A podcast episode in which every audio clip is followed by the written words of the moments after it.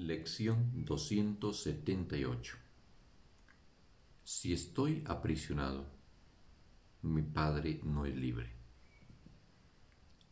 Si acepto que estoy aprisionado dentro de un cuerpo, en un mundo en el que todo lo que aparentemente vive parece morir, entonces mi Padre está aprisionado al igual que yo. Y esto es lo que creo cuando afirmo que tengo que obedecer las leyes que el mundo obedece y que las flaquezas y los pecados que percibo son reales e ineludibles. Si de algún modo estoy aprisionado, ello significa que no conozco ni a mi Padre ni a mi ser. Y significa asimismo que no formo parte de la realidad en absoluto pues la verdad es libre, y lo que está aprisionado no forma parte de la verdad.